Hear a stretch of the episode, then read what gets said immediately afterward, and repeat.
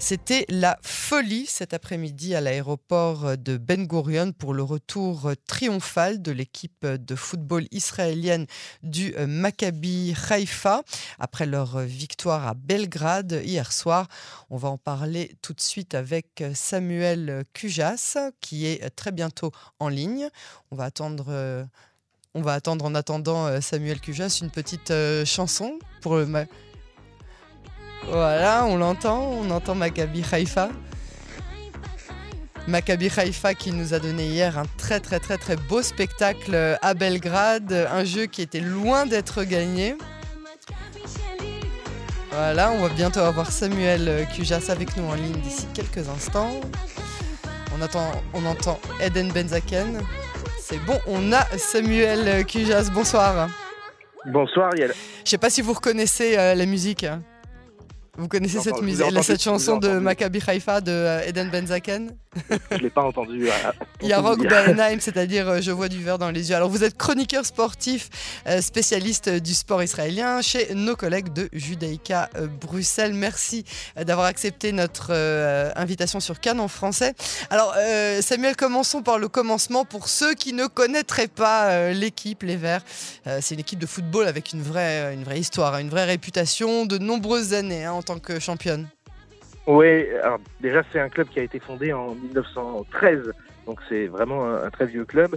Euh, c'est un club qui a toujours euh, euh, prôné un jeu offensif, un, style qui était basé sur la technique, les passes courtes. Ils, ont été éclipsés pendant un temps par leur rival de la ville, la Poel Haïfa.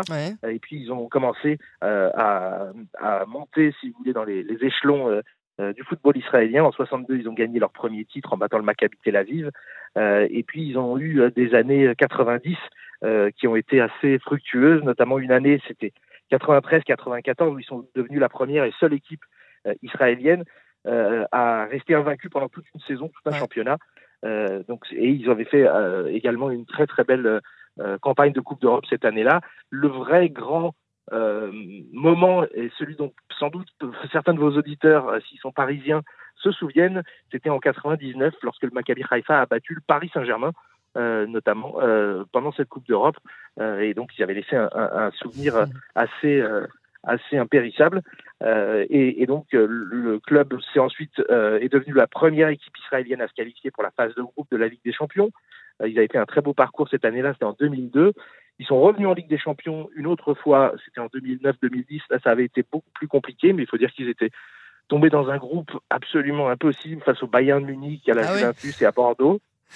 Et ils avaient encaissé, ils avaient pris six défaites euh, et, euh, et, pas marqué de but. Donc ça avait été euh, une, une, sortie de Ligue des Champions compliquée.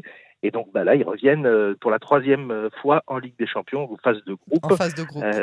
voilà. Donc, mm. Euh, ils sont là, le tirage au sort aura lieu demain à 18h. Ils connaîtront donc leur Faut pas qu'on tombe hein, sur, euh, tout de suite sur les Bayern, les PSG, bah, les, Juventus. Je vais vous dire, en fait, le tirage au sort est fait de telle manière que je peux déjà vous dire qu'ils auront un groupe très très compliqué parce qu'ils figurent dans le groupe, dans le pot numéro 4 le chapeau numéro 4. En fait, toutes les équipes ont été classées selon leur, leur classement, selon leurs résultats. Euh, en Coupe d'Europe précédemment, ils sont classés dans quatre chapeaux. Le premier sont les plus et chaque groupe sera composé d'une équipe appartenant à, euh, un, à chacun des chapeaux. Ce qui veut dire que dans le groupe 1, dans le chapeau 1, pardon, ils, tireront forcément l'une des équipes suivantes le Real Madrid, l'Eintracht Francfort, le PSG, le Bayern, le Milan AC, Porto, l'Ajax ou Manchester City. Donc l'une de celles-là. Mais ça, c'est le groupe 1, c'est pas, c'est pas nous.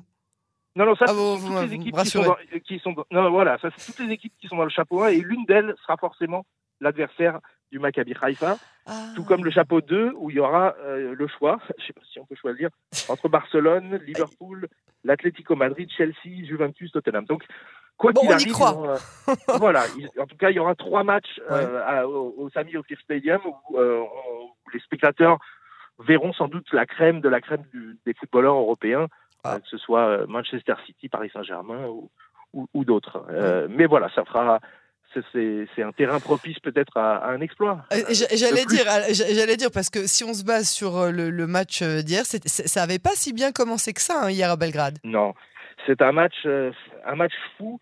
Je vais vous dire honnêtement, je pense que c'est un match qui rentre, euh, qui va rentrer dans la dans les annales, au panthéon, ouais, au panthéon du football israélien. Euh, tant euh, la dramaturgie, le scénario ont été incroyables. Le Maccabi Haïfa avait gagné 3 à 2 à l'aller et donc ils avaient un but d'avance. Il n'y a plus maintenant de règles de but à l'extérieur en Coupe d'Europe, donc c'est plus simple.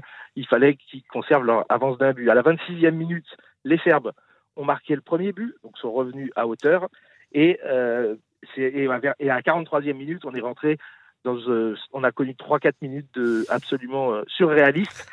Les, Israéliens ont encaissé un but. Ils étaient donc à ce moment-là éliminés.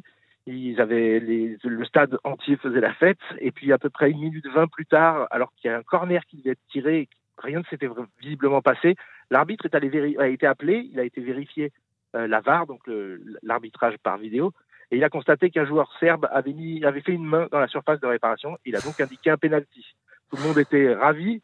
C'est Dolev Aziza qui a été un des plus grands, euh, un des meilleurs sur toute la campagne de, barrage, qui a tiré le penalty, qui l'a loupé, enfin plutôt il a été repoussé par le gardien de but. Là, je, peux vous dire que le stade Maracana, de, il porte le même nom que le stade brésilien de, Rio, mais c'est un, des plus gros chaudrons d'Europe.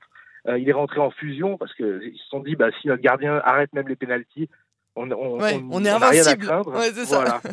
Et puis, 12 secondes peut-être plus tard, alors que les Serbes donc, ont récupéré le ballon après l'arrêt du gardien, ils ont commencé à remonter le terrain, ils perdent le ballon à une trentaine de mètres de leur but, et la Sundgren, le défenseur euh, suédois du Maccabi Haifa, a envoyé une frappe très puissante, mais pas non plus impossible, et il y a une erreur, une faute de gant du gardien de but qui la laisse passer.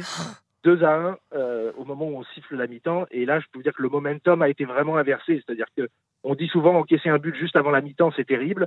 Bon, eh ben, les, les, les, joueurs de Haïfa l'avaient encaissé, ils étaient à 0-2, c'était même pire, ils avaient loupé un penalty et ils réussissent à marquer juste après. Et donc ils sont revenus en deuxième mi-temps. Et là, moi, j'aimerais, j'aurais aimé être une petite souris pour euh, entendre le discours du, du, coach, parce que autant la première mi-temps avait été complètement dominée par l'étoile rouge, autant euh, la deuxième a été euh, a, ah appartenu complètement au, au Maccabi Haïfa. Et ils ont poussé, poussé, poussé. Et alors qu'on on allait vers un, on allait vers la prolongation. Mm. Euh, on était à la 90e minute, un coup franc euh, tiré euh, par Attili pour Maccabi Haïfa. Il la met bien dans la surface de réparation et c'est le malheureux Pavkov, Milan Pavkov, l'attaquant de l'Étoile Rouge, qui en voulant dégager le ballon, l'envoie directement dans ses propres filets. on était là à la 90e minute et, bon, ils ont encore essayé de pousser les Serbes, mais les joueurs de, ont, ont tenu. Et on a vraiment eu, euh, on parle souvent d'ascenseur émotionnel. Là, je peux vous dire qu'il y a eu vraiment l'ascenseur émotionnel. Ils sont passés par tous les états. toutes les couleurs de l'arc-en-ciel. Hein ouais, tout à fait.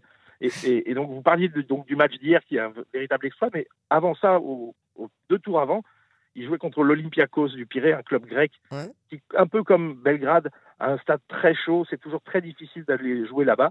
Et le Maccabi Haifa a tout simplement gagné 4 à 0 sur la pelouse de l'Olympiakos. Donc voilà, ils ont enchaîné les exploits entre l'Olympiakos, euh, Étoile Rouge de Belgrade. Allez savoir s'ils n'ont pas encore quelques tours euh, dans leur sac. Mais c'est ça, on, a envie d'y croire, on peut y croire. Ils ont été accueillis en héros euh, ce soir. Le, capitaine de l'équipe a déclaré que Maccabi Haifa était en fait l'équipe, il n'a pas dit le mot national, mais bon, l'équipe d'Israël. Est-ce qu'il a raison? Bah, Je pense que effectivement, le, allez savoir pour les fans de, du Maccabi Tel Aviv, ils Haïfa, mais c'est vrai que peut-être comme l'équipe du Maccabi Tel Aviv en basket, qui est vraiment l'équipe du pays, euh, eh bien en tout cas cette saison, au moins le, le Maccabi Haïfa, je pense, sera soutenu par tout le tout le pays. Euh, il faut savoir que pour eux c'est c'est extraordinaire. Bon, bien sûr, c'est l'aventure de jouer la Ligue des Champions face à la crème de la crème des joueurs européens, mais financièrement, euh, pour le trésorier du club, pour le club en lui-même, c'est euh, exceptionnel ce qui se passe. C'est-à-dire que il faut savoir que s'ils, ne s'étaient pas qualifiés pour la Ligue des Champions, ils auraient, joué la Ligue Europa, ce qui est déjà pas mal. Mais la différence, elle est euh, colossale entre les deux, entre la participation à ces deux compétitions. La participation à la Ligue des Champions, le simple fait de jouer le premier match de, la Ligue des Champions rapporte 25 millions d'euros, là où euh, en, en, Ligue Europa, donc la deuxième petite Ligue d'Europe, c'est 8 millions. Et ensuite, pendant la phase de, de groupe, donc chaque point que, qui sera marqué par les équipes euh, rapporte environ euh, un 1 million d'euros. Donc une victoire, c'est environ 3 millions d'euros.